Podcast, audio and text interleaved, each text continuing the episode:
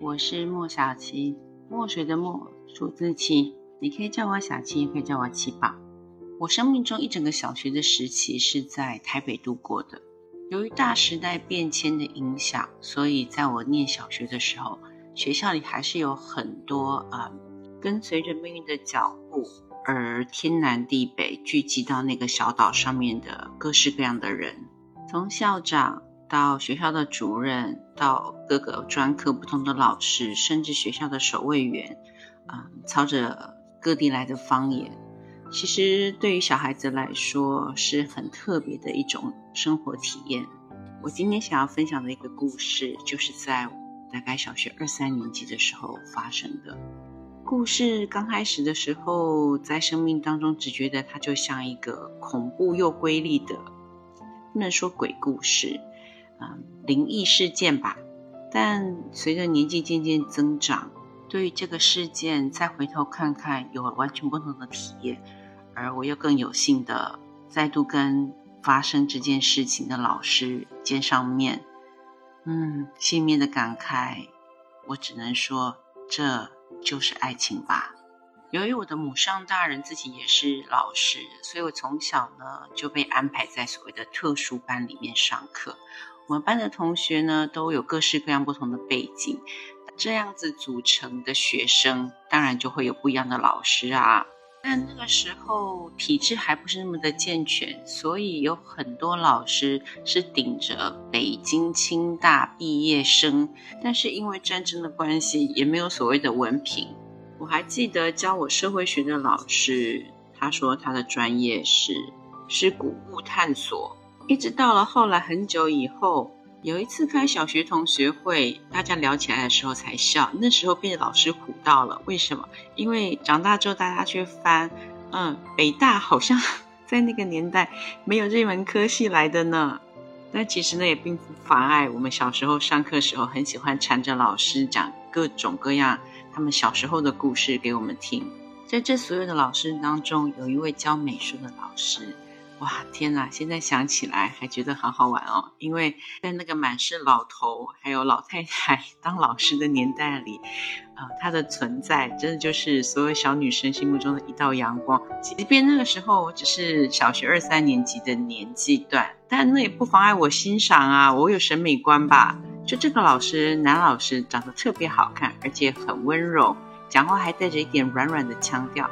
他后来介绍，他是来自云南的。他具体来的那个小镇的名字我已经不太记得了，但那无所谓，因为老师会做好多手工的东西哦，且会唱少数民族的民谣，还会跟我们讲他们当地的习俗，所有的同学都爱他爱得不得了。我年纪渐渐增长，到了五六年级，已经不再是这个老师在教我们美术课了，但有关他的故事却在学校慢慢流传开来。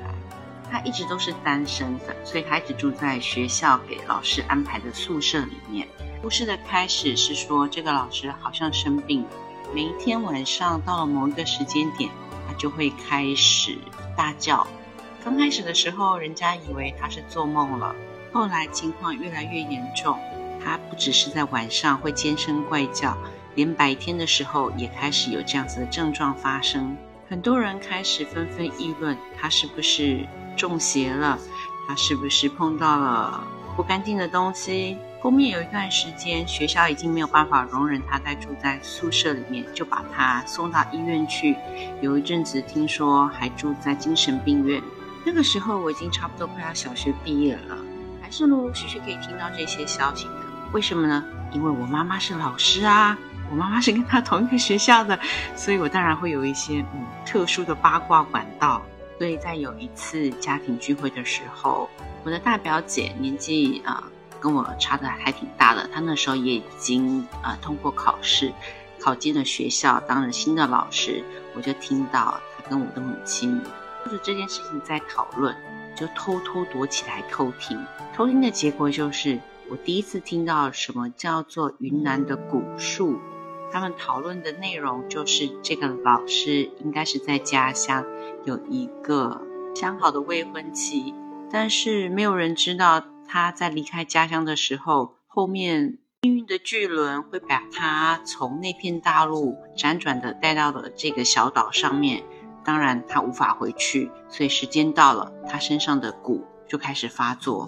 小小年纪的我，只是觉得好诡异、好神奇哦。再加上身边的人绘声绘影的说着，我也着实好好的，嗯，上图书馆翻查了一些资料，还有看了一些奇奇怪怪的小说。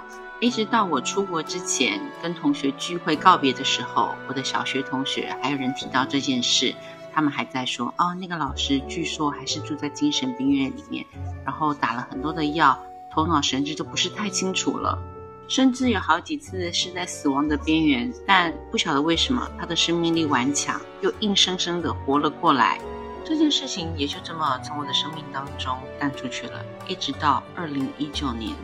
我回台北，正好又碰上了嗯很难得一次的同学聚会。酒足饭饱之后呢，大家又开始了固定的环节，就是忆当年，开始回忆起当年情。突然有个同学说：“哎，你记不记得以前的那个美术老师？那怎么能忘记呢？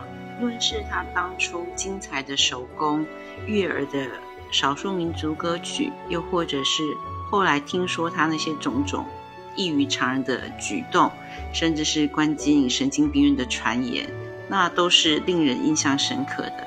但是这个同学告诉了我们一个其他同学完全不知道的版本。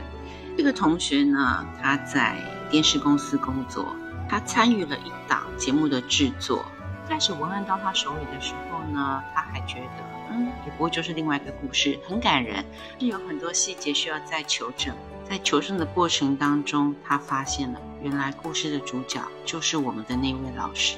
而如大家的猜测一样，老师是少数民族的，在离开家乡的时候已经有了一位未婚妻。本来预计是可能出了大山之后兜兜转转看一看，三五年就要回去的，但没有想到，一直到他死之前，他都没有能完成他的心愿。他足足因为不明的病痛，在精神病院住了十几年。后来呢，他收养了一个小孩，就专心致力的把这个小男孩抚养成人。但是也由于早年身体上面所受到的伤害，所以老师年纪挺轻的就走了。他把他所有遗留下的东西都交给他的养子。在他去世之前，他还曾经画了一张很简单的地图给了他的养子，说这就是我来的地方。但是早年是没有地址的，我只知道怎么走怎么走。如果有朝一日的话，替我回去看看吧。告诉我的未婚妻，我遵守着我对她的誓言。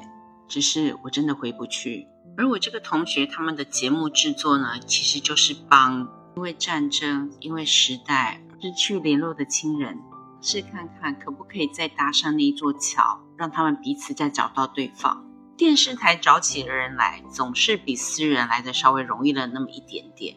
但是过程也并不是那么的顺利，兜兜转转，两年过去了，终于似乎有了那么一点眉目。于是节目组呢，带着这个杨子，杨子身上背了一个包包，包包里面是一个骨灰坛，里面是我的老师，而我的这个小学同学呢，是申请自费的，陪着老师跟他的杨子，踏上千里迢迢的回乡之路。他们搭了大飞机，搭了小飞机，坐了大巴，坐了小卡车，中间又徒步了好几天，还有走错路又回头，四周围打听，终于终于在离开台北，踏上返乡路之后的第十七天，找到了属于老师的部落与村庄。那个地方还是一个几乎跟外界隔绝的世界，还好在一路走来。因为消息传了出去，总是会有人这过来看看。即便是这样，说着普通话的拍摄组跟我的同学，还是得要透过另外两层的翻译，才能够跟当地人对得上话。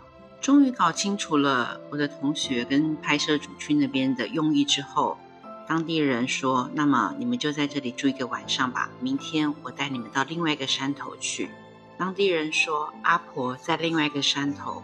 听到这里的时候，同学在告诉我们的时候，他说他以为他们第二天会去见到的是一个坟头，但没想到第二天一大早翻山越岭之后，他们见到了这个故事当中的唯一女主角，就是我们那个老师的未婚妻。那是一个非常瘦小、满脸皱纹的老太太，她的双眼几乎已经看不见东西了。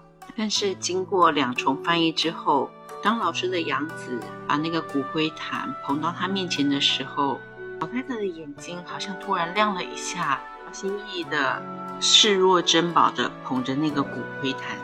同学在跟我们诉说这段故事的时候，其实是带着视频，我们大家一起在观看着。在视频当中，老太太静静地抱着那个瓶子，大概有足足两分钟是没有声音的，周围也没有任何人发出声音。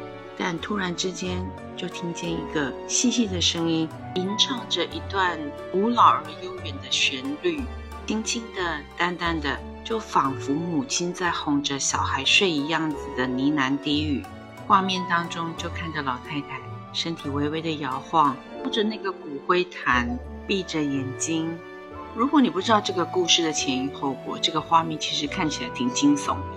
但是对于了解事情的我们，不管男男女女，都是瞬间热泪盈眶啊！原来这就是爱情。这个老太太。就是我们老师之前的未婚妻，她也是终身未嫁。不管那个时候族人是怎么样子的逼迫她，她永远就是相信她的未婚夫有一天会回来。为了这个信念，她离群所居，自己搬到另外一个山头，艰难而孤独的过了三十年。这个故事最终并没有在电视台播放出来。整个的记录视频呢，最后是被我们前后几届的。学姐、学长、学弟、学妹，大家合资跟电视公司购买下来的。出钱最多的学长，我还记得他说：“这是一个好美好美的爱情故事。它有着时代最残忍的一面，也有着人性当中最柔软、最美好的那一面。我不愿意它在电视台播放，因为我不愿意听到任何人的批评，所以我出钱把它买下来。”而且我告诉我自己，以后只要跟老婆吵架的时候，就想想人家的爱情是多么的不容易啊！爱情还是存在的。对你来说，也许听到我讲到这里，只是觉得啊，时代不过就是造就了这么多无奈吗。但是往往是这样子的无奈，而在平凡人身上所绽放出来的那种情感撞击力，才更为感人。你呢？让你相信爱情的那一瞬间是什么样子的呢？